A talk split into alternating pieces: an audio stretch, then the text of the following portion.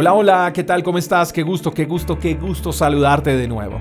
Permíteme compartir un proverbio contigo en esta hora. Proverbios capítulo 17, verso 28 dice, Hasta los necios pasan por sabios si permanecen callados. Parecen inteligentes cuando mantienen la boca cerrada. En ciertas circunstancias, el silencio puede ser nuestro mejor aliado, y más cuando a un necio se refiere.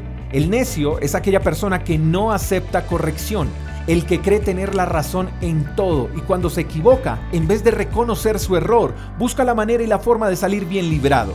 La Biblia dice que el silencio es el tesoro de los sabios.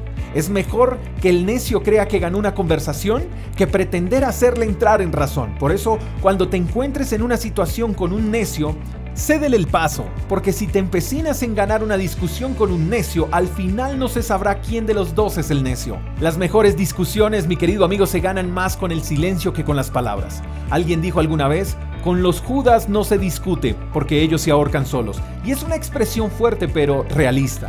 Ahora, no solo pasamos por necios cuando pretendemos ganar discusiones cuando no tenemos la razón.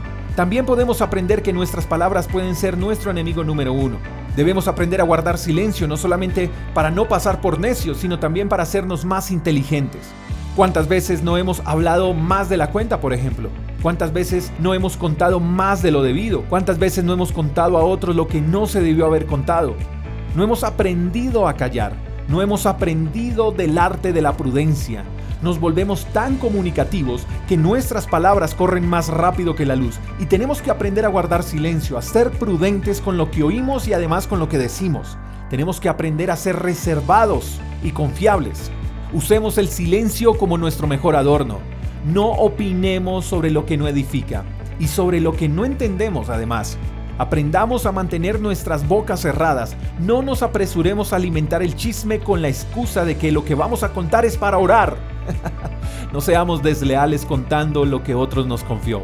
Seamos libres con nuestro silencio y no esclavos de nuestras palabras. Aprendamos a guardar silencio. Espero que tengas un día extraordinario. Te mando un fuerte abrazo. Hasta la próxima.